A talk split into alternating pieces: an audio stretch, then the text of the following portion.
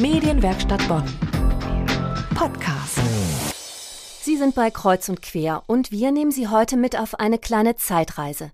Denn in dieser Woche, genauer gesagt am Montag, ging unser tausendster Podcast online.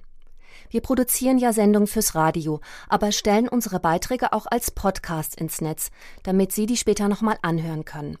Und im Studio bei mir ist sozusagen der Mann der ersten Stunde der Medienwerkstatt Podcasts, Bernd Rössle. Herzlich willkommen, lieber Bernd. Hallo. Ja, lieber Bernd, du hast ja hier bei uns die Redaktion von Kreuz und Quer einige Jahre geleitet und du warst auch beim allerersten Podcast mit dabei. Kannst du dich noch daran erinnern? Das war eine ganz besondere Sendung, weil ähm, die Radiowerkstatt in die Justizvollzugsanstalt Rheinbach Eintritt bekommen hat. Das ist was Besonderes. Das war unheimlich schwierig. Da kann man nicht einfach sich anmelden und sagen, wir wollen mal mit dem Mikrofon hier reinlaufen. Auslöser war keine Idee von uns tatsächlich. Das war eine Idee, die kam von einem Theatermacher vom Fringe Ensemble, dieses renommierte Ensemble hier in Bonn. Die wollten ein Stück auf die Bühne stellen zum Thema Glück und Schuld und dachten sich, da bräuchten wir mal Interviews mit Strafgefangenen. Die können zu diesen Themen Glück und Schuld was sagen. Und da kam sie zu uns und wir haben es irgendwie geschafft, in den Knast in Rheinbach reinzukommen und Interviews mit Strafgefangenen zu führen. Dann lass uns doch mal gerade kurz reinhören in den allerersten Podcast. Ähm, mein erster Interviewpartner war ähm, der Ismail. Der ist Türke und äh, sitzt wegen Drogenhandel. Der hat mir halt auch erzählt, dass es sehr schwerwiegend war. Er wird auch zehn Jahre sitzen.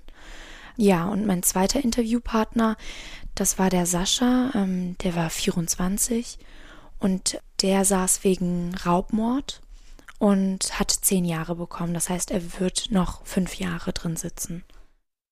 Ja, da habt ihr euch ja an ein ziemlich heikles Thema rangetraut und da sollte ja dann auch ein Theaterstück entstehen aus diesen Interviews.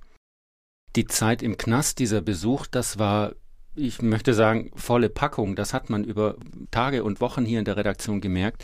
Dieses Reporter-Team war echt mitgenommen. Das war eine Erfahrung, die man sonst wahrscheinlich im Leben sonst nicht macht. Wir glauben, Gefängnis zu kennen und die Atmosphäre zu kennen aus dem Fernsehen.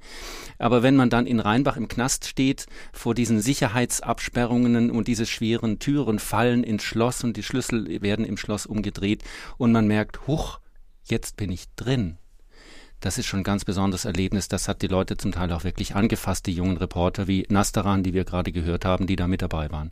Das Theaterstück war dann nochmal eine zweite Ebene. Das äh, Fringe Ensemble hat die Interviews genommen, verschriftlicht und hat Teile davon einfach verwoben und auf die Bühne gestellt. War auch ein tolles Erlebnis. Du warst ja eine ziemlich lange Zeit hier aktiv in der Redaktion. Gab es noch andere Podcasts, die dir besonders in Erinnerung geblieben sind?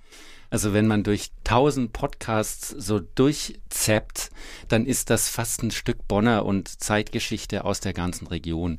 Was man natürlich sieht und merkt, das sind Themen, die in Bonn einfach immer wieder anstehen, über die wir berichten. Jetzt sind wir aber als Bürgerradio ja keine Nachrichtenagentur und haben hier eine ständige Berichterstattungspflicht.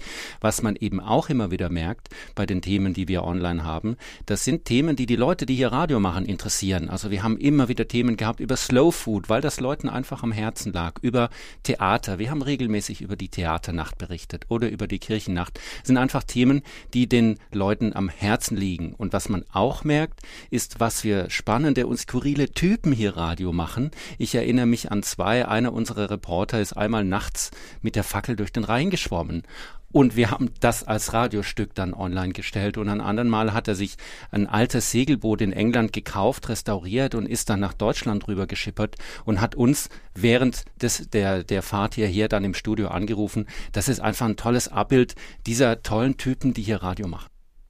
Ja, so ähm, verrückte oder skurrile Typen, wie du das genannt hast. Davon kommt auch gleich eine zu uns ins Studio, die nämlich den tausendsten Podcast, also unseren Jubiläumspodcast gemacht hat. Das ist die Erika Altenburg. Dann danke, lieber Bernd, für den Besuch im Studio. Gerne. Und wenn Sie da draußen jetzt sagen, Radio machen und so einen Podcast machen, das will ich auch mal versuchen, dann geht das eigentlich ganz einfach, denn unsere Redaktionssitzung ist offen für alle. Gleich aber spreche ich erstmal mit meiner Kollegin Erika Altenburg. Die kam nämlich eines Tages auch einfach mal vorbei und hat jetzt unseren tausendsten Podcast produziert.